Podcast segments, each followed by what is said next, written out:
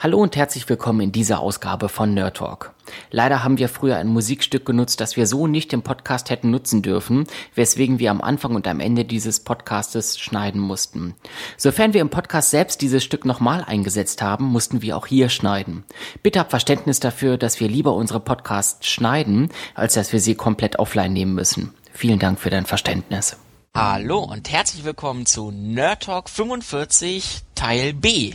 So, jetzt sind wir auch alle wieder zusammen. Ich begrüße den Andreas im Studio. Hallo. Hi Phil, Tachchen. Ja, und nach der etwas spartanischen Folge letzte Woche legen wir heute wieder richtig los äh, mit einer ganzen Latte an Filmen, die wir euch vorstellen wollen und wir auch gesehen haben. Und ähm, bevor wir hier lange Vorgeplänkel haben, würde ich mal sagen, Andreas, leg mal gleich los mit dem ersten Filmstart für diese Woche. Jo, und zwar ist das ein Film, auf den ich mich schon längere Zeit freue, und zwar der Film Rec. Klingt ein bisschen doof, ist geschrieben REC wie Record von Aufnehmen. Video aufnehmen ist ein Horrorfilm aus Spanien. Und da haben wir ja Anfang des Jahres schon sehr gute Erfahrungen gemacht mit dem Film Das Waisenhaus, der oh, uns ja alle wirklich super weggefetzt hat. Und Rec ist, naja, in Ansätzen vielleicht ähnlich, aber auch wieder ganz anders. Also Rec ist in der Art gemacht wie Cloverfield. Das heißt, wir sehen hier ein Fernsehteam, das äh, ja ähm, abends eine Sendung hat im spanischen Fernsehen, welcher Kanal ist egal, und die heißt irgendwie, glaube ich, irgendwas mit Leute in der Nacht und sie handelt von Leuten, die nachts arbeiten müssen, zum Beispiel Nachtschwestern oder Nachtwächter. Und in der Folge, die jetzt hier gezeigt wird, ähm, sind sie bei einer Feuerwehrstation und filmen da so den Alltag was abendlich und nachts dort in den Schichten so passiert. Erstmal passiert da gar nicht viel. Es gibt dann irgendwie zwei Feuerwehrleute, die da wohl sehr telegen sich ins Licht stellen. Aber irgendwann kommt ein Notruf rein. Und da wird gesagt, dass in einem Haus eine ältere alleinstehende Dame schreit. Und ja, das Feuerwehrteam äh, macht sich auf den Weg und das Fernsehteam natürlich hinten dran. Und irgendwie kommt dann raus, dass diese Frau anscheinend wohl von einem Zombie gebissen wurde, von mhm. einem Zombie getötet wurde.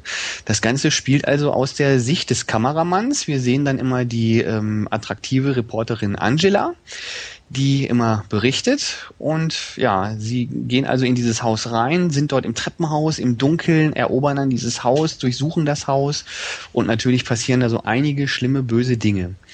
Ich freue mich auf diesen Film vor allem deswegen, weil ich in den ersten Kritiken gelesen habe, dass da auch sehr viel mit Geräuschen gearbeitet wird. Das war ja so eine Sache, die uns auch bei dem Waisenhaus sehr gut gefallen hat, dass halt nicht nur spannende Bilder da waren, sondern dass auch durch die Sounds dort eine sehr tolle Atmosphäre geschaffen wurde. Und ich denke mal, wenn man das hier auch schafft, in so einem, ja, verlassen oder in einem Treppenhaus spät nachts da einige Geräusche einzubauen, dann ist da sicherlich auch für die Spannung noch so einiges drin. Oh ja. Was denkst du? Das glaube ich auch. Ähm, man muss eventuell äh, noch zur Story hinzufügen, was die ganze Sache erst so richtig brisant macht. Irgendwie die Polizei oder das Militär, die bekommen auch mit, dass da im Haus irgendwas nicht so ganz gerade läuft und ähm, die umstellen dann das Haus und lassen keinen rein, aber das Problem ist auch keinen wieder raus, sodass das Fernsehteam wirklich in diesem Haus gefangen ist und diesen Horror wirklich miterleben muss. Sie haben gar keine andere Wahl und das macht das Ganze noch viel viel gruseliger. Also ich habe mir gerade eben äh, mal den Trailer angeguckt geguckt und äh, hatte schon Kopfhörer auf und weiß ich nicht alles. Draußen ist es noch hell, muss ich sagen. Aber ich habe mich so gegruselt, weil wie du schon sagtest, ähm, hier scheint wieder scheinen wieder die Soundeffekte derart im Vordergrund zu stehen. Alleine wenn dort diese äh, Feuerwehrmänner die Treppe hochgehen und die Treppen knarzen. Ansonsten hat man keine Musik, was, was man eigentlich so von Filmen gewohnt ist oder so. Äh, stattdessen das schwere Atmen von den Feuerwehrmännern und sowas. Sowas ist natürlich total unterstützend für die äh, für den Film für die Spannung und ähm, ich erwarte da auch wirklich sehr, sehr viel, auch wenn das jetzt auch ein Film ist, der sich durchaus dann auch wieder auf Zombies und, und irgendwie so Besessene oder sowas zurückberuft, aber trotz alledem dann die so gut fesseln kann wie dann äh, das Waisenhaus. Also ich setze ganz großes Stück auf diesen Film. Mhm. Also eine Sache ist halt, es ist ein spanischer Film, wie gesagt, gerade die Spanier, die machen ja in Sachen Horror immer auch sehr viel dichte Atmosphäre und setzen nicht nur auf Splatter-Effekte, wie es vielleicht manche Amerikaner zum Beispiel tun tun. Das finde ich ganz spannend. Äh, was mich so ein bisschen skeptisch macht, doch, ist so dieser Vergleich zu Cloverfield. Also bei Cloverfield war der Effekt dieser Wackelkamera natürlich sehr toll, weil man auch als Zuschauer immer haargenau so viel wusste, wie auch die Leute da direkt in der Situation. Das ist bei diesem Film also ähnlich. Problem, das ich bei Cloverfield hatte, war irgendwie waren, bin ich die ganze Zeit mit diesen Leuten nicht warm geworden, weil man hat halt nur diese Bilder und nicht irgendwie noch erläutern die Hintergrundgeschichte, wie diese Leute irgendwie in Verbindung stehen und so weiter. Und das befürchte ich hier auch und das ist wohl auch ein Kritikpunkt, den ich gelesen habe, dass einem die Leute, die dort im, im Bild sind, eigentlich auf Dauer eigentlich ziemlich scheißegal sind weil man sich nicht so wirklich mit ihnen identifizieren kann. Aber ich werde mich da, glaube ich, trotzdem drauf einlassen.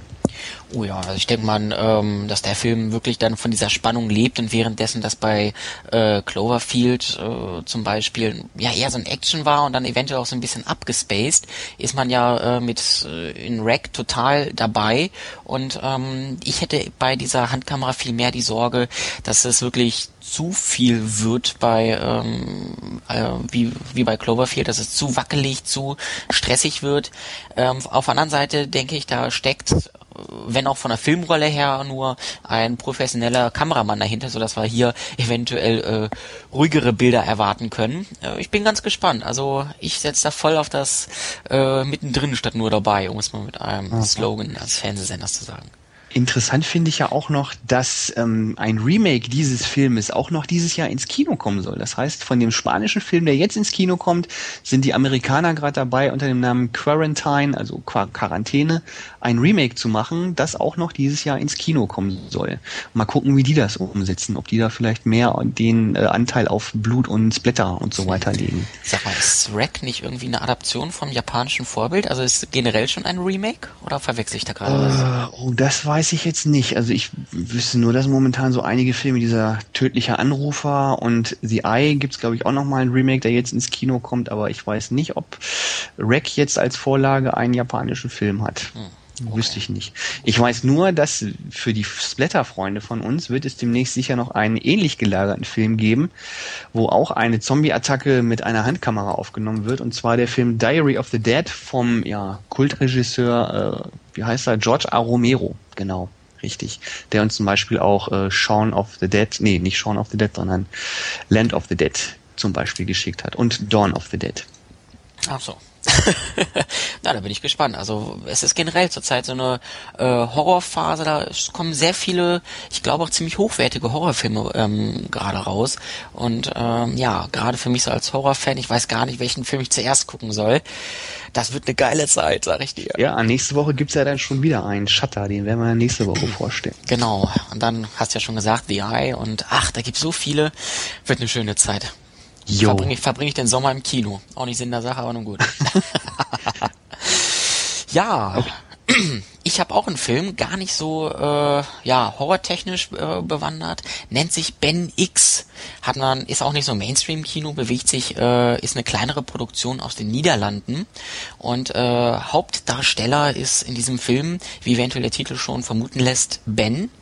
Und äh, Ben ist ein Jugendlicher, ich würde mal so sagen, so ja 18 vielleicht 18 19 und ähm, ja, er ist ein bisschen anders, um es mal vorsichtig, vorsichtig auszudrücken.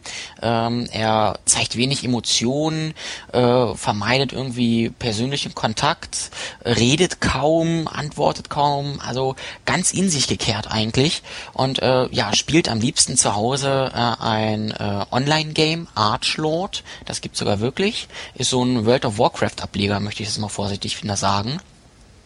Ähm, nun ja, und da verbringt er Tage mit äh, natürlich, wenn, wenn man jetzt nicht so Emotionen zeigt und generell eigentlich sich gegen nichts wehrt, nichts sagt und weiß ich nicht, alles eckt man gewissermaßen in der äh, Gesellschaft an. So passiert es auch Ben in, in der Schule. Er wird getriezt, er wird gehänselt und ähm, naja, irgendwie, ja, da er nichts tut, ähm, haben, finden natürlich die ganzen Schlägertypen Freude daran, ihn so richtig äh, ja, auf äh, Palme zu bringen obwohl er es da nicht äh, zeigt. Ja, und äh, so passiert es, dass Ben sich immer mehr in Archlord zurückzieht. Dort trifft er auf seine virtuelle Freundin Scarlight, die ihn eigentlich ganz gut versteht, Und ähm, ja, trotz alledem kommt Ben mit dieser gesamten Situation nicht so ganz klar und äh, ja, findet dann nach einem sehr frappierenden Auslöser irgendwie die Entscheidung, so kann das nicht weitergehen, in meinem Leben muss ich was ganz krass ändern. Und wenn ich da selber einen Schlussstrich ziehen muss. So, wir haben das ja in einer Sneak Preview schon vor einiger Weile gesehen und ähm, ja, bei den offiziellen Kritiken, so, die man so im Internet liest, kam der Film ja gar nicht so gut weg. Wir beide fanden den Film aber wiederum sehr gut, ne, Andreas? Ja, wir waren ja auch nicht alleine. Also im Cinemax-Forum, wo die Sneaker dann nach dem Film ihre Meinung schreiben, da hat er also wirklich sehr, sehr viele Einsen bekommen und avancierte da zu einem der besten Sneak-Filme aller Zeiten, sage ich mal. Es der gab zwar auch Platz fünf, ich glaube seit fünf Jahren oder so. Also ah, von also ein Sneaks auf dem fünften Platz. Hm, es gab also auch vereinzelte welche, die haben dem Film eine, eine 4 oder eine 5 gegeben, aber das waren wirklich die absoluten Ausnahmen. Und wir beide fanden den Film ja auch sehr begeisternd. Also ein Kniff, den ich schon sehr gut fand, den habe ich auch an einem ja, Independent-Film aus Australien damals gemocht. 237 hieß der, den haben wir auch in der Sneak gesehen. Genau. Da wird ganz am Anfang äh, ja gesagt, irgendjemand stirbt, beziehungsweise in einem anderen Film wurde es halt versteckt gezeigt, dass jemand stirbt und hier wird also auch gesagt, ganz am Anfang wird ein Interview gemacht mit einer Frau, die sagt, es muss ja immer erst jemand sterben, damit was passiert. Und dann weiß aber keiner, wer stirbt. Also man sieht einmal Ben und denkt dann, hm, vielleicht stirbt er ja. Und dann sieht man allerdings auch wieder die ganzen Mitschüler, die ihn da drangsalieren. Und dann denkt man natürlich gerade, wenn man denkt, aha, das ist ein Computerspieler, vielleicht soll das jetzt hier so ein Film sein, der in Richtung, äh, ja, äh, Terroranschlag, ja, Terroran, nee, Terroranschlag nicht, sondern äh, Amokläufer. Amokläufer, äh, Amokläufer in der Schule hinausläuft. Und man ist also die ganze Zeit damit beschäftigt, sich zu überlegen, oh, wer könnten jetzt sterben? Wegen wem wird denn diese Dokumentation da jetzt gemacht? Weil es werden also in einer innerhalb des Films immer wieder so einzelne Interviewszenen eingespielt mit Leuten, die Ben gekannt haben. Und man weiß die ganze Zeit nicht, oh, ist er jetzt durchgedreht oder hat er sich selber umgebracht? Und das gibt dem Film also ziemlich viel Spannung, fand ich. Ja, ganz genau. Ähm, was dann auch wieder so diesen Aspekt hat, man lernt irgendwie so die Gedankenwelt und auch so die Sicht der anderen auf Ben durch diese Interviews kennen. Und das ist sehr interessant, weil man nicht nur Ben in seinem Leben beziehungsweise in seinem Verfahren dort folgt, sondern auch die anderen Menschen ihre Auffassung davon äh, visualisiert bekommt. Und das ja, neue Blickwinkel und dann, das riecht das auch, riecht auch wieder dazu an zu überlegen, Mensch, was ist jetzt letztlich da passiert? Und diese Frage bleibt doch die ganze Zeit in irgendeiner Form äh, offen. Äh, und das, ja, äh, ja, bis zum Ende. Und selbst am Ende ist man dann noch überrascht, äh, weil dieses Ende, glaube ich, erwartet keiner sehr schön, muss ich noch so sagen, ist umgesetzt, ähm, dass wir ja nicht nur Ben im realen Leben zuschauen, sondern, sondern dass es immer wieder Schnitte äh, in dieses Archlord reingibt, wo man Ben als Ben X, so nennt er sich in Archlord, ähm, ja, durch weite Prärie reitet oder eben sich mit Scarlight trifft und dort äh, zum Beispiel auch Kämpfe durchführt und sowas ähnliches. Und das wird immer wieder äh, akzentuiert in den Film eingeworfen. Finde ich sehr gut umgesetzt. Also ja. Also das fand ich auch super toll gemacht. Also man sieht so einige Szenen, was weiß ich, da wird er von zwei Schülern irgendwie drangsaliert und auf einmal gibt's einen Schnitt und man sieht halt seinen Avatar Ben X, wie auf einmal von zwei Trollen oder sowas be bedrängt wird und das ist so dieses, ne, dass man denkt, aha, jetzt ist er in seiner Fantasiewelt und überlegt sich, hm, was würde jetzt in, in der Fantasiewelt passieren, was passiert jetzt hier im echten Leben. Das ist schon sehr spannend gemacht. Teilweise auch sehr gut gemacht, fand ich, dass dann auch ähm, Szenen des Computerspiels in die Wirklichkeit reingebracht wurden. Da sieht man eine Szene, wo er sich zum Beispiel im äh, Badezimmer fertig macht, um zur Schule zu gehen. Und äh, anstatt dann zu zeigen, wie er sich anzieht, sieht man dann ja dieses Inven Inventarfenster aus dem aus dem aus dem Spiel, wo er dann einfach irgendwelche Sachen anklickt und just in dem Moment zieht er sich dann praktisch das T-Shirt an.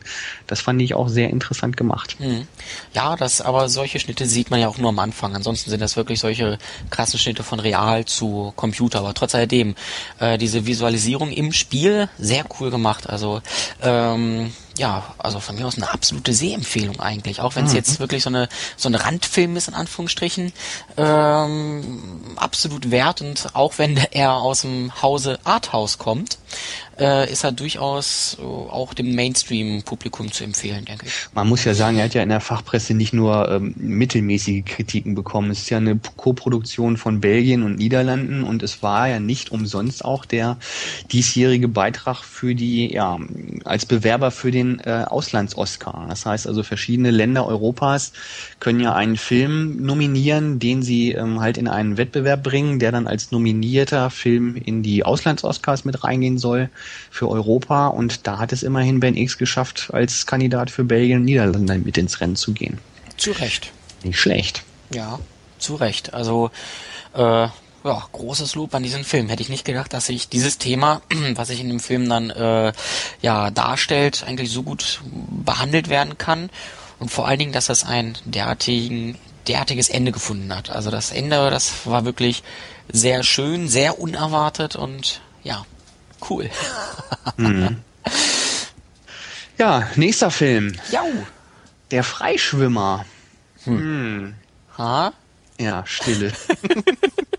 ja, auch nicht gerade so ein Film, der jetzt so mainstreamig ist, ne? Auch ja, eher so ein bisschen fällt, abseits. Es fällt schon schwer, diesen Film irgendwie äh, zu kategorisieren. Also es ja, wie soll man sagen? Drama. So leichte Andeutungen an David Lynch-Film. Ist so ein bisschen sehr skurril.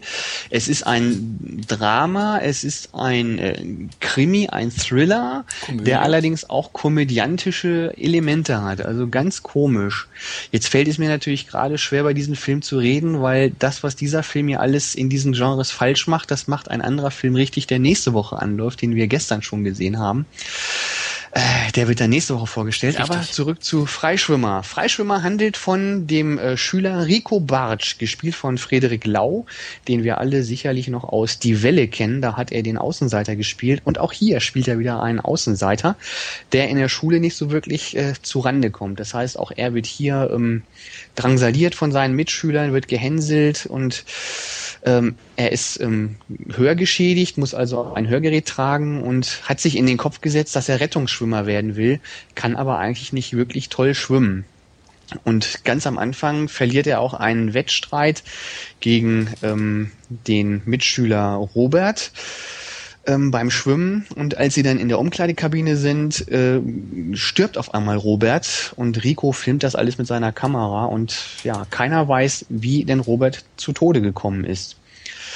Ähm, Rico traut sich danach dann nicht mehr in die Schule, weil ihn dieses, äh, dieser Todesfall natürlich sehr mitgenommen hat, weil er seinen Mitschüler hat sterben sehen geht nicht in die Schule, sondern geht zu seinem Vertrauenslehrer Martin Wegner, gespielt von August Diehl, den wir alle noch aus 23 Nichts ist wie es scheint kennen. Ähm, und bittet ihn, dass er ihm Nachhilfe gibt, ihm also quasi das erzählt, was er in der Schule gerade verpasst. Die beiden ähm, freunden sich an. Ja, was soll man da noch groß sagen? Ja, die beiden, ja. die beiden freunden sich an.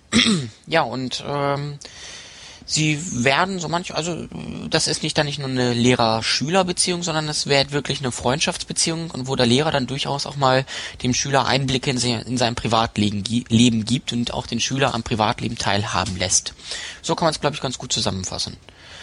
Ähm, es ist auf jeden Fall ein Film. Man hat schon gemerkt, du hast rumgeeiert und und und ja, ähm, hier und da gibt's auch noch einen Punkt und ähm, ja, es ist wirklich so, dieser Film hat sehr viele Stories, sehr viele Handlungsstränge, die irgendwo angefangen werden, äh, aber irgendwo auch nie zu Ende gesponnen werden. Und das ist, denke ich mal, ein ganz großer Kritikpunkt an diesem Film, dass ähm, ja man hat so viele Ideen eigentlich angefangen. Es beginnt äh, bei dem Tod von Robert, geht über die Schwerhörigkeit, wir haben diese Schüler-Lehrer-Beziehung, dann werden noch weitere Fässer aufgemacht, aber kein Fass wird jemals wieder zugemacht, sondern das, äh, ja, das suppelt so an der Seite raus, äh, es wird einem zum Fraß vorgeworfen und so richtig satt wird man davon auch nicht. Mhm. Uh, das ist voller Metaphern ja, jetzt, aber. Ja, Rico, Rico hat echt den Arsch voll Probleme. Nicht nur, dass er seinen Mitschüler da sterben sieht, sondern seine Mutter ist auch noch mit seinem Sportlehrer zusammen und der drangsaliert ihn immer, weil er ihn halt nicht als richtigen Kerl ansieht,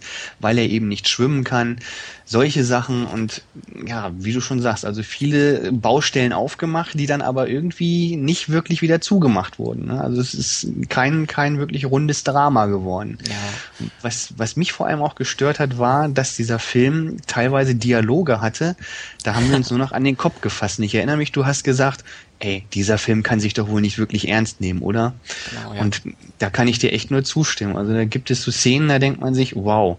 Eine Schauspielerin, die ich eigentlich auch ganz toll finde, Fritzi Haberland, die spielt da auch mit. Die spielt eine Lehrerin, die auf den Vertrauenslehrer Martin Wegener scharf ist.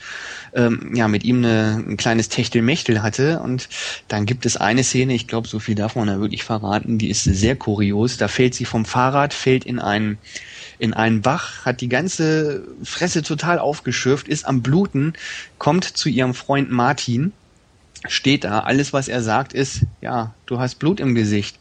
Ja, äh, ziehen wir jetzt eigentlich bald zusammen?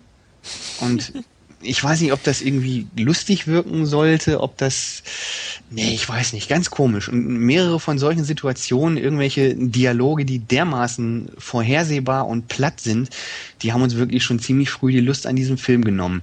Wobei man sagen muss, die letzte halbe Stunde war wieder gar nicht schlecht. Da gab es dann wirklich einige gute Szenen.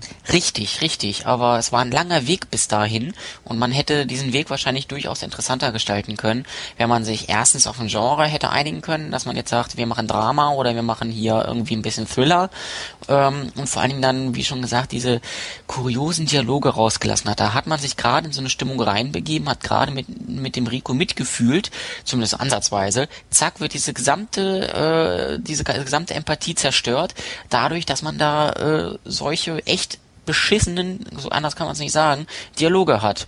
Ähm, das heißt, man konnte eigentlich gar nicht eine Stimmung aufbauen, weil sie sofort wieder ins Gegenteil umgeschlagen wurde. Mhm. Ähm, und auch das Ende, gut, das war sehr überraschend mal wieder und ähm, auch in irgendeiner Form ein bisschen wie ich finde, verstörend. Aber äh, auch da, äh, ich erinnere, also ganz zum Schluss, wo dann, ja, Rico mit seinem Lehrer frühstückt, ähm, da kommt es ja zu einer etwas kritischen Szene und äh, auch die ist dann sehr lustig eigentlich dargestellt und ich weiß nicht, ähm, in dieser Szene hätte man eigentlich auf äh, lustige Elemente komplett verzichten sollen. Solche mhm. Sachen. Also Richtig. Weiß ich nicht, das passt nicht zusammen und das macht keinen Spaß, dann diesen Film zu schauen. Naja, vielleicht der eine oder andere mag ihn sich ja vielleicht mal im Fernsehen angucken, aber in, fürs Kino können wir ihn wirklich nicht empfehlen. Das einzig Lustige an dem Film, das ist, wenn ich gerade jetzt in die IMDB reingucke, wenn ich sehe, dass ein Film mit August Diehl inzwischen 23 Bewertungen hat. Oh. Har, har.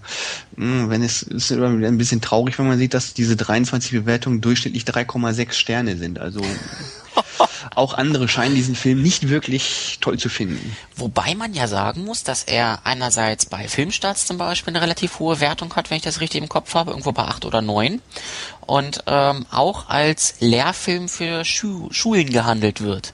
Also ich habe jetzt gerade die aktuelle Kinozeitschrift, die im Cinemax Sul ausliegt, durchgeblättert. Neben der Welle zum Beispiel wird auch Freischwimmer äh, thematisiert, dass man dort entsprechend das Ausgrenzen und sowas äh, themat ja gut im Unterricht behandeln kann. Ich frage mich nur, nee, glaube ich nicht. frage mich nur nee. wie. Nicht wirklich. Nicht direkt. Das nein. ist, glaube ich, kein Film, mit dem Schüler wirklich Freude haben, weil der irgendwie so kurios ist. Ich meine, bei Die Welle war es so, dass die Story sehr straight war. Da war sie mir zu platt, zu offensichtlich. Und hier ist sie zu verworren. Also ich glaube, der richtige Film, den ich mir als Schüler angeguckt hätte, der muss erst noch gebacken werden. Ja, da stimme ich dir zu. Da gibt's so richtig die, den Weg dazwischen hat noch keiner so richtig gefunden. Naja, gut. Es ist ein Film, wie gesagt, er läuft an, aber sehenswert so richtig ist er eigentlich nicht. Vielleicht ist aber eher Speed Racer oder man muss ja anders betonen, Speed Racer. Ähm, ja, ist ein besserer, besserer Film, sind wir mal gespannt. Das ist ja der neueste Clou von den Wacholski-Brüdern, äh, auf deren Wachowski. Wachowski, Entschuldigung, ja. Ich hab's ja sogar stehen, meine Güte, Wachowski. Ähm, aus deren äh, Händen auch die Matrix-Trilogie stammt. Naja, und Matrix war ja schon relativ fantasievoll und kreativ und so ähm, wagen die sich jetzt an ein äh, Remake heran ähm, von oder, oder eine Comic-Verfilmung, so müssen wir was sagen. Ähm, und hauptsächlich dreht es sich da um Autorennen. Im Mittelpunkt des Films steht ähm, der junge Speed Racer, ähm, gespielt im größten Teil des Films von Emily Hirsch. Den kennen wir, glaube ich, noch aus Into the Wild. Da hat er äh, den ja, Auswanderer gespielt. Mhm. Ähm, und er hat einen großen Bruder Rex und der ist zurzeit so richtig der äh, ja, Autorennfahrer schlechthin. Äh, leider passiert es, äh, dass Rex äh, einen Unfall baut und dabei stirbt und äh, Speed Racer dann da etwas hm, äh, alleine dasteht. Aber er macht sein Ding und über die Jahre schafft er es, sich zu einem richtig, richtig guten äh, Rennfahrer zu etablieren. Ähm, es gibt nur einen Widersacher, einen Rennstall, geführt von äh, einem Menschen namens Royalton. Und ähm, ja, der möchte natürlich äh, Speed Racer haben, aber er sagt, nee, ich mach nicht mit bei euch. Ähm, ich zeig's sogar deinen Leuten und zieht die so richtig ab. Ja, damit hat er natürlich Royalton genau als Gegner und äh, der will natürlich Speed Racer total so total schnell aus dem Verkehr ziehen. Und das ist äh, kann man gespannt sein, weil äh, diese gesamte Rivalität wird auf einer ja geradezu futuristischen äh, Rennstrecke ausgeübt ähm, mit geradezu noch futuristischen Autos. Ich weiß gar nicht, wie ich das zusammenfassen soll. Es ist einfach so fantastisch bunt blinkend. Ähm, Andreas, wie siehst du denn das? Andreas ist nicht da. Gut, dann mache ich weiter. Mich erinnert. Ja, nee, doch, ich bin da. Keine Panik. Hast gerade Panik. Gehustet, ja? genau, richtig. Ja, ähm, ich glaube, das ist so ein Film, da ist mir die Story so ziemlich scheißegal. Da geht's, glaube ich, echt nur um die Effekte. Kann das sein? Glaube ich ja.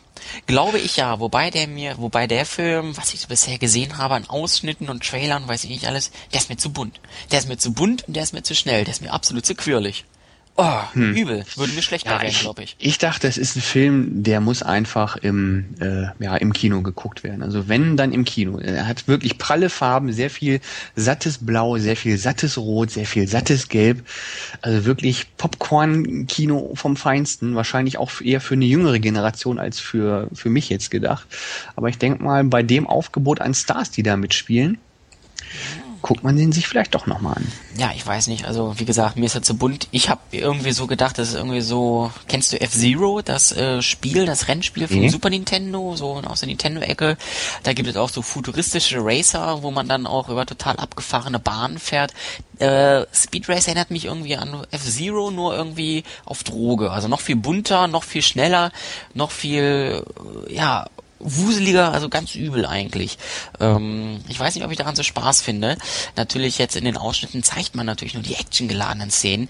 Wer weiß, wie viel die letztlich dann äh, vom echten Film einnehmen, weil es gibt ja natürlich immer noch diese Auseinandersetzung auch außerhalb des äh, Rennens von Speed Racer mit äh, Royalton und äh, die Mutter ist natürlich auch ein bisschen besorgt um äh, Speed Racer, gerade weil jetzt der ihr Sohn, der Rex, der große Bruder, gestorben ist.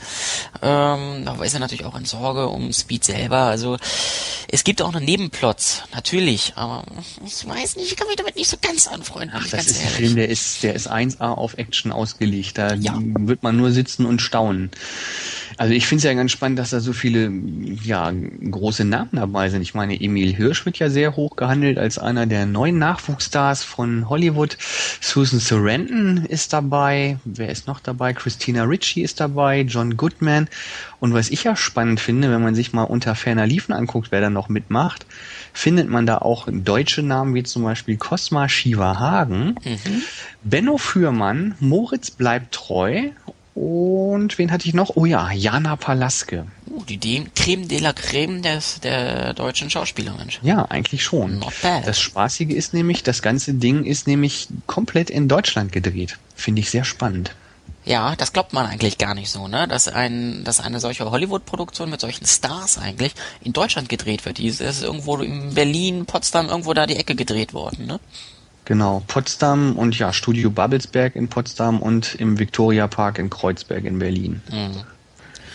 Wow, das ist eine, das ist ganz spannend. Also ähm, da hat jetzt ja auch die große Premiere stattgefunden und da war ja das da, ganze Star-Aufgebot auch da. Hm.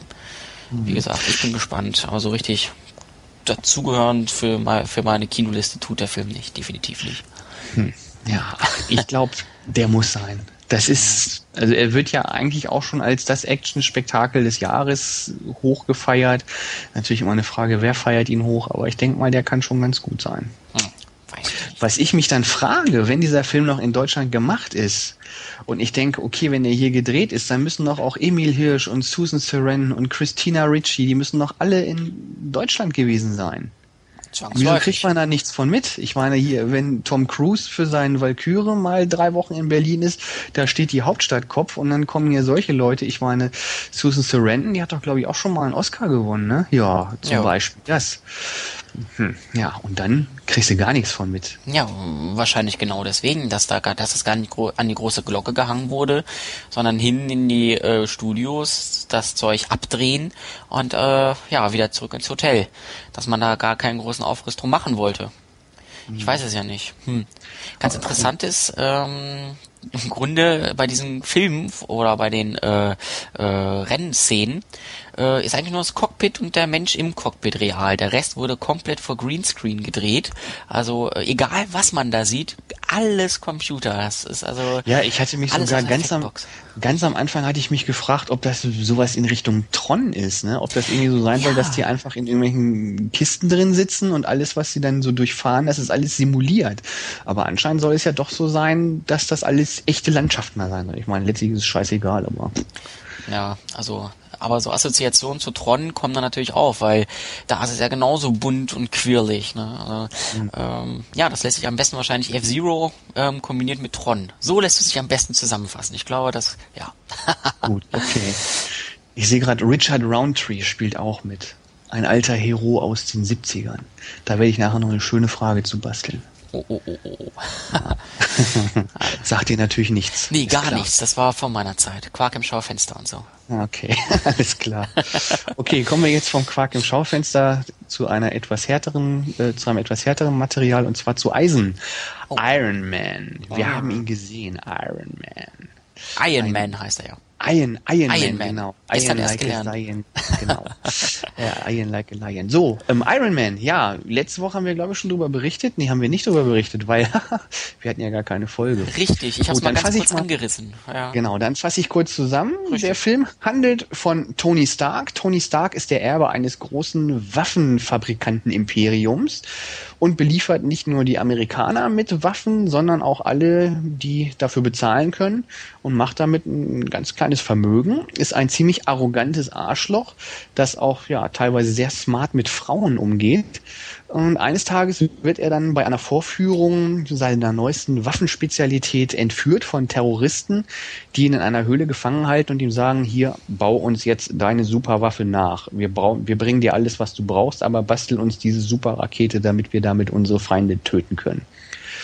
Ja, er geht erstmal darauf ein, er hat natürlich keine großen Möglichkeiten, baut allerdings dann im Insgeheim dann einen äh, großen Panzer, so eine Art Eisenpanzer, eine große Ritterrüstung praktisch, die er noch mit einigen technischen Finessen ausstattet, mit der ihr dann, mit der ihm dann auch die Flucht aus der Gefangenschaft gelingt.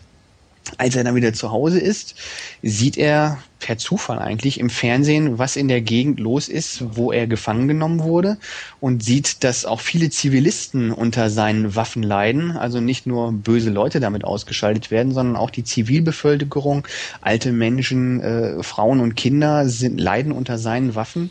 Und so beschließt er ganz kurz um, okay, wir bauen jetzt keine Waffen mehr. Ja, er möchte lieber etwas anderes entwickeln und das kommt natürlich bei seiner Firma nicht gut an, weil seine ganzen Aktionäre wollen natürlich weiter ähm, Waffen machen.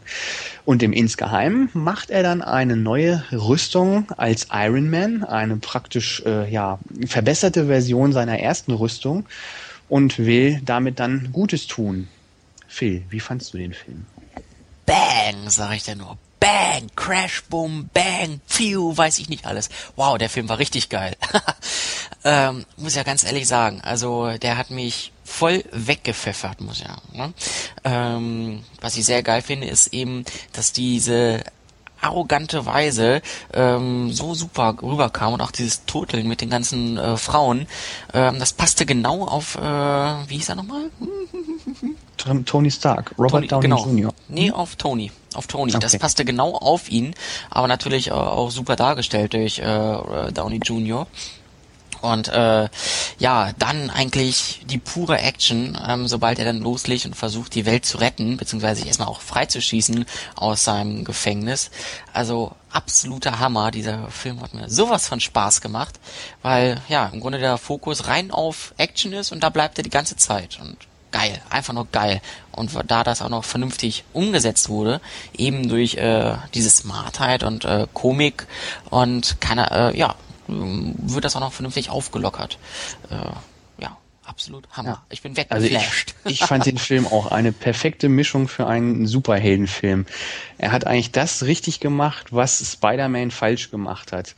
Spider-Man ist ja eigentlich so der andere große, wirklich super tolle Film, von dem es ja inzwischen auch schon drei Teile gibt, weil er eben so toll angekommen ist. Und was mich da immer gestört hat, war, da wurde immer zu viel Wert auf das Innenleben von Spider-Man gelegt. Immer dieses Spiel zwischen Gut und Böse und dann noch diese Liebesgeschichte mit seiner MJ, so dieses, ja, ich liebe sie, aber ich bin gefährlich und ich darf sie nicht in Gefahr bringen und, und all dieses ganze Weibergeschiss, das haben sie einfach bei Iron Man weggelassen. Und das finde ich sehr schön. Der Film ist richtig straight. Robert Downey Jr. Ich sage, wenn ich eine Frau wäre, ich hätte wahrscheinlich 120 Minuten nur geschmachtet, weil er wirklich Hammer aussieht und wirklich super smart rüberkommt. Und sobald er sein Maul aufmacht, kommt da ein wirklich flotter Spruch raus. Immer sehr cool. Ja, ansonsten Jeff Bridges, äh, der spielt einen ja väterlichen Freund von von äh, Tony Stark. Den fand ich auch wirklich perfekt besetzt, so wie der aussah. Der sah für mich aus, als wäre er wirklich aus dem Comic entsprungen. So ein alter Haudegen mit Glatze, aber mit grauem Vollbart. Irgendwie echt. So habe ich früher mal in einem Comic jemanden gesehen und dachte mir, okay, so, das wäre jetzt die, wenn er jetzt im echten Leben wäre, dann müsste er so aussehen. Ja. Definitiv. Zusätzlich natürlich Gwyneth Paltrow ne, mit roten Haaren. Also passt sich meinem Beuteschema an. Wirklich toll. Ja, und was ich auch gut fand, ähm, es gab zwar Effekte, aber ähm, es wurde, ja, gespart wurde doch ein bisschen daran. Also es ist ein Film, der ist nicht total überladen, wie man das so bei anderen Filmen gesehen hat, sondern ähm, die Effekte sind eigentlich ziemlich behutsam eingebaut und man, es sind eigentlich auch mehr Effekte, die zeigen, wie Tony Stark seine Rüstung entwickelt, wie ihm da so das ein oder andere Missgeschick passiert, als letztlich dann irgendwelche Kämpfe mit irgendwelchen bösen Leuten. Das ja. fand ich auch ganz gut. Ich glaube, der kämpft also der steigt zweimal oder dreimal, Maximum dreimal im gesamten Film in seine echte Iron Man Rüstung, was ja eigentlich für so äh, ja für so 100 Minuten, 110 Minuten, wie lang geht der Film, äh, relativ wenig ist. Aber trotz alledem, gerade diese Entwicklung der äh, Rüstung äh, macht, hört sich jetzt vielleicht ein bisschen theoretisch und langweilig an, aber dadurch, dass ähm, ja die Entwicklung nicht gerade so glatt von der Hand geht, sondern es immer hier und da so kleine Probleme gibt und ähm, Tony Stark äh, ja generell ein sehr guter Erfinder ist und dadurch auch so gewisse Robot, Rob Roboter als äh, Hilfsgesellen hat, die auch so gewissermaßen ein Eigenleben führen, macht es unglaublich Spaß, ihm bei der Entwicklung dabei zuzuschauen ähm, und dann sich natürlich mit ihm zu freuen, wenn es mal irgendwie klappt. Mhm. Schon sehr geil. Interessant fand ich auch, dass meiner Frau der Film so gefallen hat. Ich meine, okay, meine Frau ist vielleicht ein bisschen anders als die äh, Standardfrau. In dem Sinne, unser erster Film, den wir zusammen im Kino gesehen haben, war Terminator 3, also nicht unbedingt eine romantische Liebeskomödie.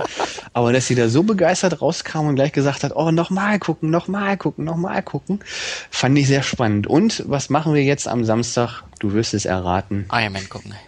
Richtig. Oh nee, ernsthaft? Ja, oh, der war so gut. Der ist also geil. für mich war es wirklich der beste Superheldenfilm ever. Also ich meine, Batman Begins fand ich auch nicht schlecht. Der hatte einen etwas anderen Ansatz, aber diesen hier, den fand ich, weil er halt so eine richtig gute Mischung ist aus, ja, Action, Spannung, smarten Sprüchen und vor allem, dass er sich auch nicht zu ernst nimmt. Das war auch so ein Ding bei, bei, bei Spider-Man. Das ist immer alles so teilweise so tieftragend und nachdenklerisch und grüblerisch. Und bei dem hier ist es einfach so, hey Mann, ich bin ein Superheld. Und das ist, glaube ich, auch das Wichtige bei diesem Film, dass man, wenn man ihn sieht, sich einfach denken muss, okay, das ist jetzt ein Superheldenfilm. Ich meine, es ist schwer zu glauben, dass jemand in einer Höhle sitzt und sich ein, eine solche äh, äh, Rüstung baut, während Terroristen ihm mit einer Webcam beim äh, Konstruieren zugucken und die scheinen so dumm zu sein, die merken nicht, dass es eine Rüstung ist und keine Rakete. Aber muss man sich sagen, hey, das ist ein Superheldenfilm. Hm? Ganz einfach. Und da gibt es so einige Stellen, wo man sich natürlich dann denkt, ja klar, das kann ja gar nicht und äh, wissenschaftlich ist das ja. Mm -mm. es ist ein Superheldenfilm. Immer dran denken. Richtig. Und äh, wenn man sie, wenn man sich dieses ja wissenschaftliche Denken ablegen kann und wirklich sich einfach auf diese Filmwelt einlassen kann, ich glaube, dann wird man derart mitgerissen und hat so viel Spaß an diesem Film. Ähm, wenn selbst diejenigen, die jetzt nicht gerade so totale Action-Fans sind, wozu ich mich teilweise auch zähle, äh, trotzdem ihren Spaß dran haben, ja, ist doch geil, ist doch umso, umso besser. Endlich, endlich mal ein Superheldenfilm, der sich nicht zu ernst nimmt, wo dann auch wirklich mal der Superheld einige Missgeschicke hat und ja, trotzdem nicht ins Klamaukhafte abdriftet. Echt eine gute Mischung. Mhm. Hat sehr viel Spaß gemacht. Absolute Sehempfehlung. Jo, Prädikat sehenswert. Definitiv. Okay, was hast du noch auf der Liste? Ich habe was auf der Liste, mach mich nicht schwach. Hast du nicht noch was auf der Liste? Ich habe ja noch was auf der Liste. Du hast noch was auf der Liste. Ich habe nichts Ach, mehr. Gott. Echt? Du hast nichts mehr? Ach, scheiße. Ich bin listenfrei jetzt. Okay, dann sage ich noch ein wenig. Ja? Nö, wir, wir können noch was sagen. Ähm, jetzt, äh, Wir können noch was sagen. Sag ja, natürlich, wir sagen, wir können noch was sagen. ähm, wie heißt der? Speed Racer wurde ja ähm, in Potsdam gedreht und äh, dort in ähm, Babelsberg Studios sind es ja, ne? Ähm, da meintest du irgendwie, da ist demnächst ein Event oder ähnliches? Ja, ich hatte gedacht, wir haben ja demnächst die 50. Folge und irgendwas Lustiges wollten wir da ja machen. Ja. Eine Sache hatten wir ja schon im Hinterkopf ähm, und zwar hatten wir ja mal ein Mail von einem bekommen, von einem Zuhörer, der sagt, dass er Trailer schneidet. Wir hatten ja schon häufiger mal drüber geschrieben, so nach dem Motto, warum ist in den Tra äh, drüber gesprochen, warum ist in den Trailern immer schon so viel vom Film zu sehen? So, so viel, dass es einem schon nicht mehr äh, Lust auf den Film macht, sondern man denkt dann schon, oh, ich kenne jetzt schon so viele spannende Stellen, jetzt brauche ich den Film gar nicht mehr gucken. Und der hatte uns angeboten, dass wir ja mal ein kleines Interview machen könnten. Und ich denke mal, das sollten wir sicherlich irgendwann mal in Angriff nehmen. Schon mal erstmal vielen Dank für das Angebot. Kommen wir sicher gerne darauf zurück. Ja, und ansonsten hatten wir gedacht, was kann man noch für die 50. machen? So an besonderen Events muss man sich ja doch ein bisschen was ausdenken. Und da sind wir auf den Gedanken gekommen, wir könnten ja mal, wenn wir denn schon einen Filmpodcast machen, dahin fahren, wo in Deutschland doch sehr viele Filme gemacht werden. Und zwar in den Filmstudios in Babelsberg bei Potsdam. Ja, ganz genau. Ähm, da ist jetzt, glaube ich, am 17., nee, 12. Juli äh, ist da ein, äh, ja, ein Fest oder Tag der offenen Tür, möchte ich mal so eher sagen, ne? wo man dann hingehen kann und auch mal so hinter die Kulissen gucken kann, sich die Studios besichtigen kann äh, im Rahmen eines, ja, kann man Fest sagen? Ja, das ist ja nun wieder was äh, ganz Spezielles. Das ist irgendwie mit, alles ist schön beleuchtet an dem Abend. Da geht's dann, glaube ich, bis Mitternacht, dass dann wirklich die ganzen Sets, die da aufgebaut sind, beleuchtet sind, man sich da bewegen kann. Da sollen dann auch der ein oder andere Promi dann da rumrennen und auch Live-Musik soll es da geben. Von daher hatte ich gedacht, vielleicht fährt man dann am 12.07. dahin. Aber ich denke mal, auch ansonsten hat man da die Möglichkeit, sich das anzugucken. Es gibt ja einmal die Filmstudios Babelsberg und dann den Filmpark Babelsberg. Im Filmpark, da war ich, glaube ich, früher auch schon mal. Das war in einem meiner vorigen Leben im Zivildienst. ähm, also schon ein bisschen her. Da sind dann so verschiedene Filmsets aufgebaut. Ich glaube, von Asterix war da was aufgebaut und ein Western-Filmset, wo man dann quasi wie in so einem Vergnügungspark durchlaufen kann und sich das angucken kann. Dann gab es noch so eine Stuntshow, wo dann irgendwelche Stuntmen mit kaputten Autos durch die Gegend gefahren sind, irgendwelche Flammen durch die Luft geflogen sind. Ich denke mal, für uns sicherlich interessanter, also für mich jedenfalls, wäre sicher, wenn man sich mal das Filmstudio angucken kann, so richtig die Filmsets gucken kann, wie sieht's hinter den Kulissen aus, nicht einfach so, so einen Themenpark angucken, sondern wirklich da, wo die Filme gemacht werden, mal einen kleinen Blick reinwerfen. Richtig. Also Ich glaube, ich werde da mal anrufen und werde mal fragen, ob man das machen kann. Also da steht auch drauf, äh, Filmstudios Babelsberg kann man sich als Besucher angucken. Muss man mal gucken, ob das auch für weniger Personen ge geeignet ist oder ob da wirklich gesagt wird, nee, das müssen dann Gruppen von mindestens 20 Leuten sein. Ansonsten, Mal schauen. Ansonsten machen wir ein Nerd-Talk-Treffen dort sozusagen, dass äh, so ein paar Leute, vielleicht aus Hannover oder Umgebung, dass wir uns zusammenpacken und dann da gemeinsam dahin fahren, wenn wir eine größere Gruppe brauchen. Genau, ich Das glaube, aus ja was. Berlin, aus Berlin haben wir, glaube ich, auch Hörer, ne? Meine Ja, ich. ja, ja. Quer durch die Ja. Republik. Richtig, vielleicht. Also ich weiß nur, als wir damals da waren, da war GZSZ gerade so megamäßig am Start Ach noch. du Scheiße. Na, ist ja heute zehn Jahre später eigentlich immer noch. Ja. Und ich weiß noch, wir haben zugeguckt, wie eine Episode von Das Sandmännchen gedreht wurde. Schön in, ja, gedreht wurde nicht, es war ja alles mit Stop Motion. Ne? Du machst mhm. ein Foto, bewegst ihn ein bisschen, machst da wieder ein Foto und packst sie dann zusammen. Sehr interessant, so einen wichtigen, prominenten Menschen meiner Kindheit mal wirklich Auge in Auge gegenüberzustehen. Ja, ich muss ganz ehrlich sagen, das interessiert mich auch. Egal, unabhängig jetzt davon, ob ich Kinderfilme mag oder nicht, aber einfach so diesen, diesen Star der eigenen Kindheit, dieses Sandmännchen, wirklich mal in der Produktion, bei der Produktion dabei zu sein, das ist auch für einen Erwachsenen, glaube ich, ziemlich faszinierend. Also das wäre mhm. schön, wenn man solche Sachen äh, dort sehen könnte, immer noch. Mal schauen. Jo. Ja, jetzt müssen wir natürlich gucken, wenn wir die 50. Folge haben und das Ganze im Juli ist, dann wird das natürlich zur 50. Folge nichts, aber dann machen wir halt mal irgendwie ein Special zur 54. Folge oder so. Ganz mal genau. Ich meine, da sind wir flexibel. Weg, genau. Richtig. So, jetzt habe ich noch eine Sache und zwar ein in Anführungszeichen Double Feature und zwar Fleisch ist mein Gemüse. Zum mm. einen habe ich am Freitag, letzten Freitag, den Film gesehen. Zum anderen habe ich ähm, Heinz Strunk live gesehen am letzten Montag bei einer Lesung in Hannover im Apollo-Kino. Aha. Der Film war eigentlich nicht so toll. Handelt von Heinz Strunk, einem äh, ja, etwa 20-jährigen jungen Musiker, der von einer starken Akne conglobata, der schlimmsten Form der Akne, befallen ist und entsprechend auch ja wenig Sozialkontakte hat, äh, wenig nach draußen kommt. Zum großen Überfluss hat er auch noch eine ja psychisch gestörte Mutter, gespielt von Susanne Lothar, die äh, Witwe von ähm, Ulrich Mühe übrigens. Und ja, er ist, um sich ein wenig sein Geld zu verdienen, Mitglied in einer ähm, Tanzmusikband und fährt mit denen immer auf Schützenfeste zu Hochzeiten und ähnlichen Gelegenheiten, wo schlechte Musik gefragt ist. um dort solche Sachen wie Rosamunde oder Hermann Löhns Die Heide Heide brennt zum Besten zu geben.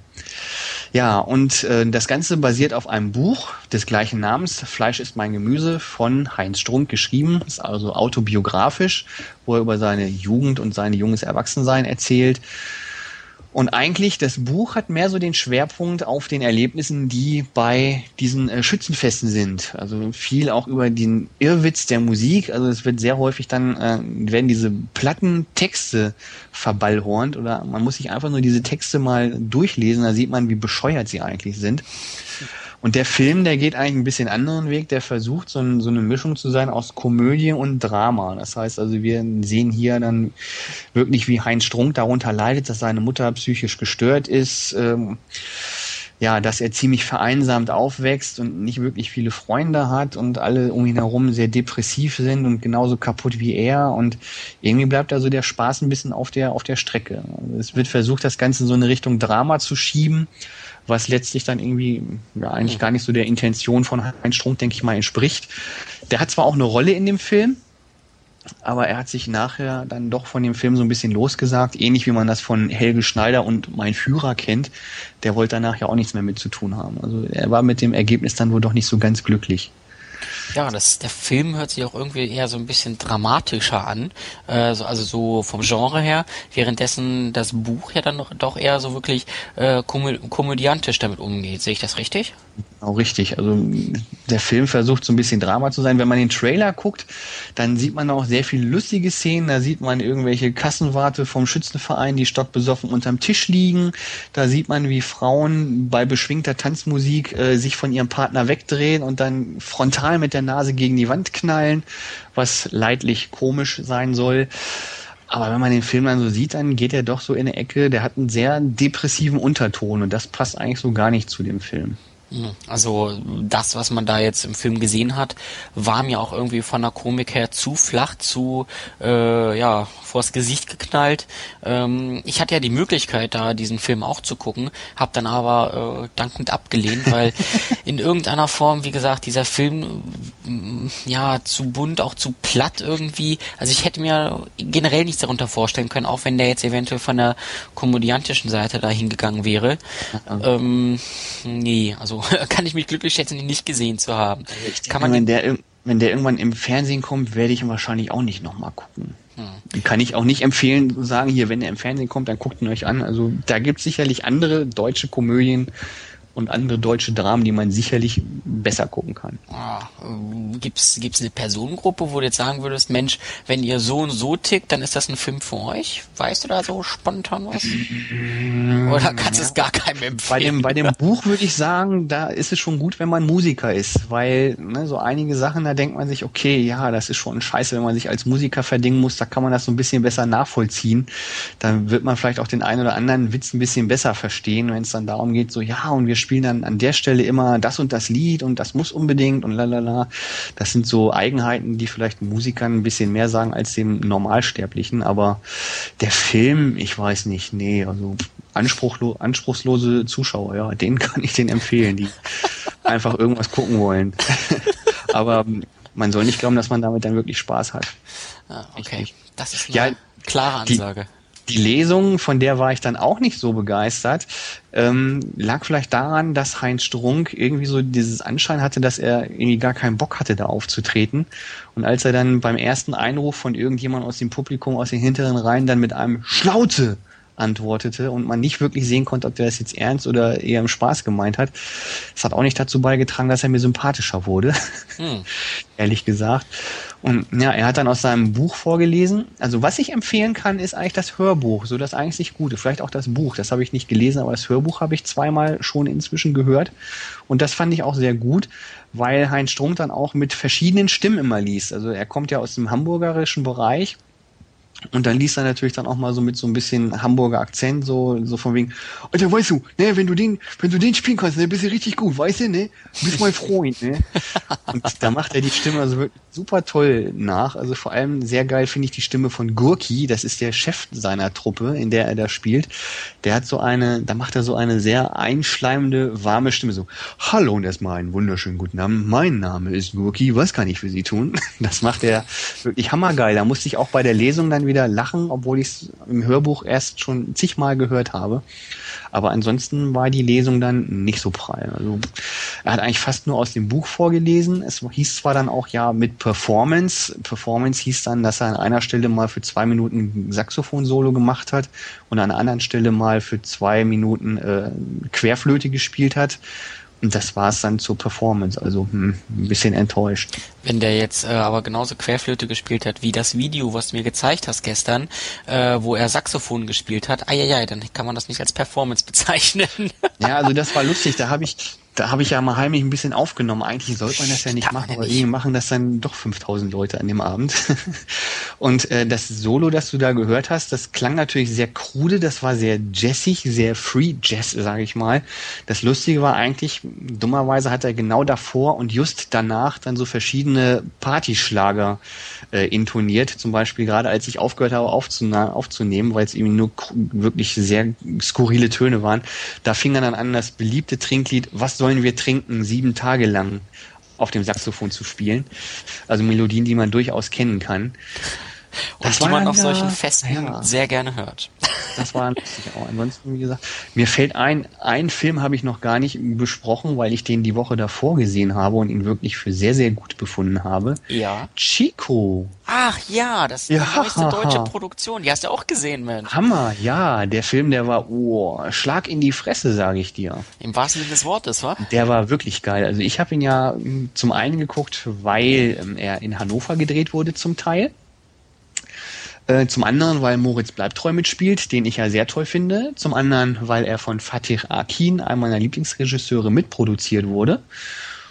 Und ja, von Filmstarts hat er nur vier von zehn bekommen, also eher schlecht bewertet. Und ich dachte mir, okay, mach dir mal lieber ein eigenes Bild. Und ich war von dem Film schwer beeindruckt und meine Frau war auch heftig von dem Film weggeblasen weil er doch ja eigentlich sehr roh ist, so wie man es auch von deutschen Filmen nicht kennt. Es handelt ja von Chico, einem Jungen aus dem äh, Hamburger Sozialbau, äh, ein türkischstämmiger Junge, glaube ich, oder junger Erwachsener, der im Drogengeschäft Fuß fassen will und sich dafür mit dem Oberdealer Brownie auf Geschäfte einlässt.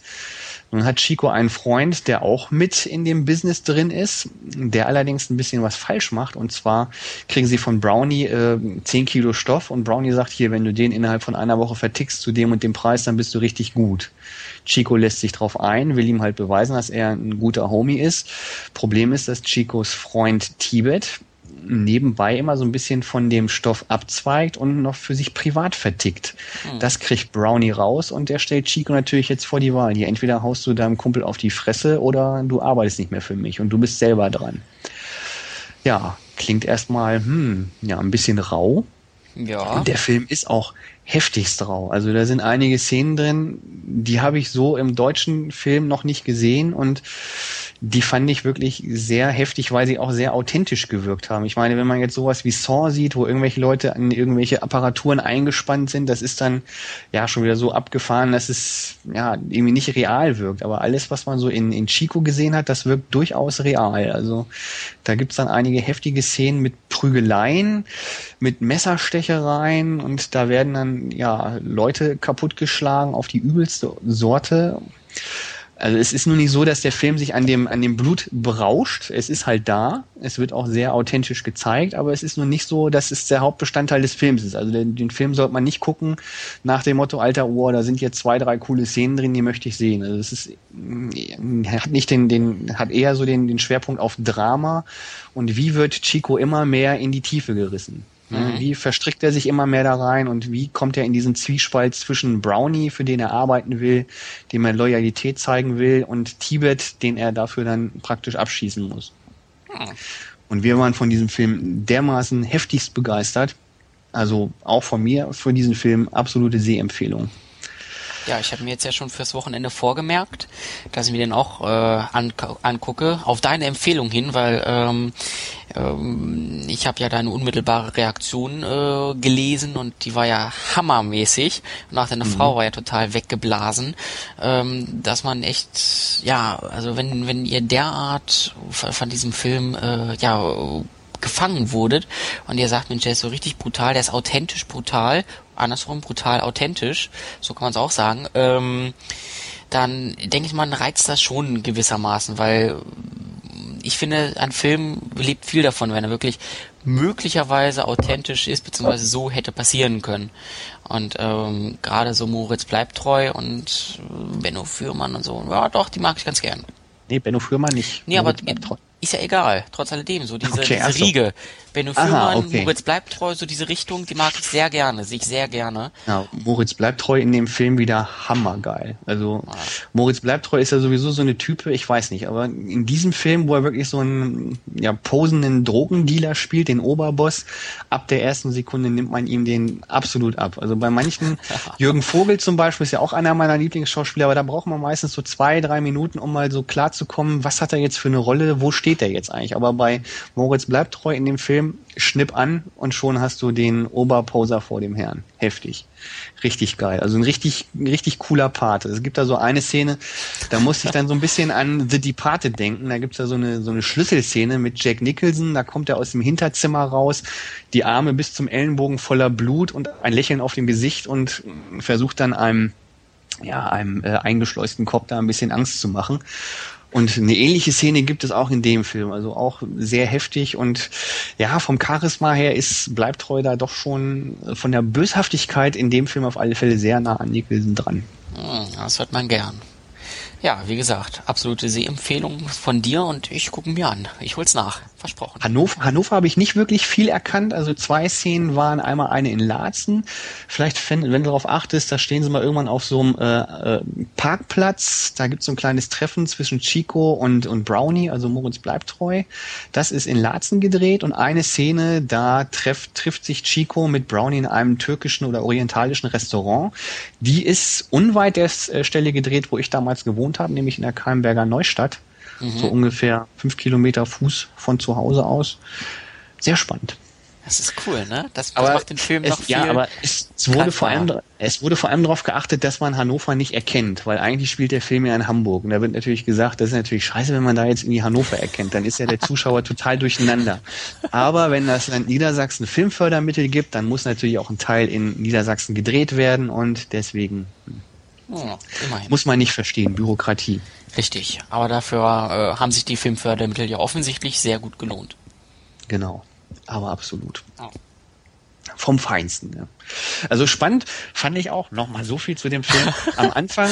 der lässt dich nicht am, los, wa? Ja, nee, der ist, ich fand das wirklich gut gemacht. Am Anfang ist es noch, ja, ist er sehr, ja, ziemlich spaßig. Man sieht halt drei Freunde, Chico, Curly und Tibet, wie sie da so ihren Flow haben, ne? so ein bisschen Scheiße labern am Anfang sehr lustig eine Szene, da sitzen dann Tibet und Chico zusammen am Tisch, Muttern, ne, die türkische Mutter ist gerade da am, am Abspülen in der Küche dann auch und auf einmal fängt dann Tibet an zu reden, so hey, voll abgefuckt und fuck und fuck und dann kriegt er erstmal von seiner Mutter eine fast gepfeffert, so nach dem Motto, Junge, erzähl nicht mal so viel dieses böse Wort, das sagt man nicht und dann so, ja Mama, nee, keine Angst, Entschuldigung, Entschuldigung, ne? kriegst du erstmal das Gefühl, dass er voll der Duckmäuser ist, aber nach draußen immer so den super Poser macht, ne? also ich weiß nicht, bei wie vielen Chabos, die man so draußen sieht, das nicht genau genauso ist. Ne? Nach außen hin immer so einen äh, drauf machen, nur wenn Mutti dann was sagt, dann ja, Entschuldigung, nee, alles klar. Mm, mm.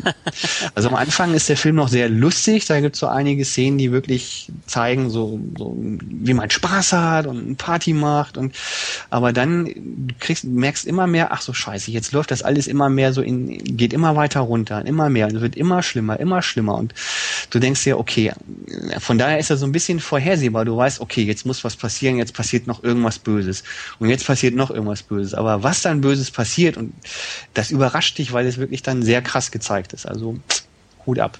Oh, okay. Ein geiles Regiedebüt. Jetzt nicht noch mehr spoilern, weil nee. ich will ihn ja auch noch sehen. Nur. Ja, okay. Alles klar. So. Filmtechnisch sind wir durch, ne? Filmtechnisch sind wir durch. Haben wir jetzt unser Gewinnspiel. Uhu. Wie ja, viele haben oh. denn mitgemacht? Die Frage war ja ziemlich schwer. Ich habe jetzt letzte Woche noch einen Tipp gegeben. Äh, wie viele haben wir zusammen? Mitgemacht haben insgesamt acht Leute. Und nachdem der Tipp gekommen ist, haben wir auch keine relevanten Antworten mehr bekommen. Kamen hm. denn noch Antworten, die falsch waren? Weil du sagst, keine hm. relevanten Antworten. Hm, warte, warte, warte. Ich guck nochmal. 30.04. waren die letzten Antworten. Da hieß es, nee, das war mir zu hart. Am 30.04., dem Mittwoch, kam die letzte richtige Antwort. Danach kam gar nichts mehr. Also hat auch deine, dein Hinweis nichts mehr gebracht. Ja, Von daher werden wir es diesmal wieder ein bisschen leichter halten.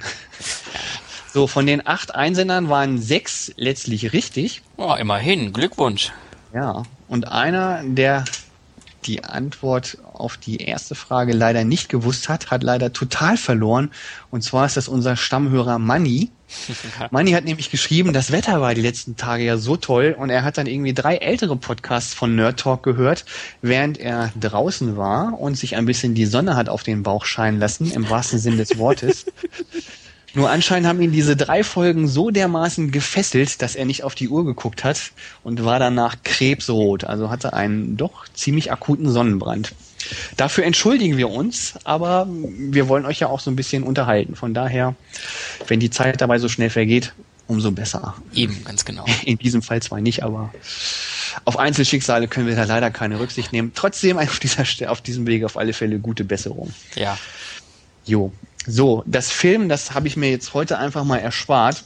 Ich denke mal, wir haben jetzt in den letzten Folgen bewiesen, dass wir hier keinen Schmuh machen. Den Würfel habe ich trotzdem schon wieder gespitzt und ich werde jetzt die äh, Zusatzpunkte für die Frage ausloten. Okay. Als erstes Thomas K. -Punkt. Hat eine 3. Daniel B. -Punkt, der schien ein wenig verärgert zu sein, dass wir eine so schwere Frage gemacht haben. Aber er hat sie doch um, gelöst. Ich gucke mal. Mann, Mann, Mann, endlich fand ich es raus. Der Schauspieler heißt äh, da, bitte, so. Und die blöde Statue steht. Aber gut, okay. So, wir würfeln mal für Daniel. Eine 6. Oh. oh. So, JADFB oder JADFB. Ich habe die Vermutung, dass es sich dabei um eine Frau handelt, denn es schreibt irgendwas von wegen Frauenpower. Geht ja jetzt aus diesem Kürzel erstmal nicht hervor. So, auf alle Fälle wird gewürfelt. Auch eine 6. Oh, schön. So, und jetzt kommt Kix, Sebastian W. -Punkt. Eine 2. Sven K. -Punkt. Eine 3. Und Miyamoto, Dirk H. -Punkt. Eine 5. Haben wir ein Stechen zwischen zwei. Jetzt bleibt die Frage, wollen wir ein Stechen machen oder wollen wir in Anbetracht der Tatsache, dass es ja ein so schweres Rätsel war, vielleicht sogar zwei Zusatzpunkte vergeben? Oh. Das muss ich jetzt auch noch so live entscheiden. Das, man muss ja auch bedenken, im Grunde, die anderen haben es ja auch irgendwie geschafft, ne? Ja gut, dann machen wir jetzt nur noch einen Zusatzpunkt. Wir würfeln nochmal aus. Genau. Und zwar einmal für Daniel eine 4 und für JAD eine 1. 1. Mensch, der Daniel hat da mal zwei Punkte gekriegt. Der alte Sack, der. Das ist natürlich wieder klar, ne? Da filme ich einmal nicht mit, da gewinnt hier unser Quasi-Nachbar aus dem gleichen Dorf. Aber bitte, liebe Leute, glaubt mir, ich habe hier nicht beschubst. Richtig. Müsst ihr uns vertrauen und das tut ihr auch. Hätte ich eh nichts von. Der wohnt zwar hier, aber ich habe ihn, glaube einmal habe ich ihn im Auto an mir vorbeifahren sehen, aber ansonsten haben wir keine Kontakte. Wir sind nicht verwandt, nicht verschwägert, nicht verheiratet, gar, gar nichts. Okay, so, ähm, Frage fürs nächste Mal habe ich mir vorhin gedacht, kann ich ja mal ganz spontan eine stellen.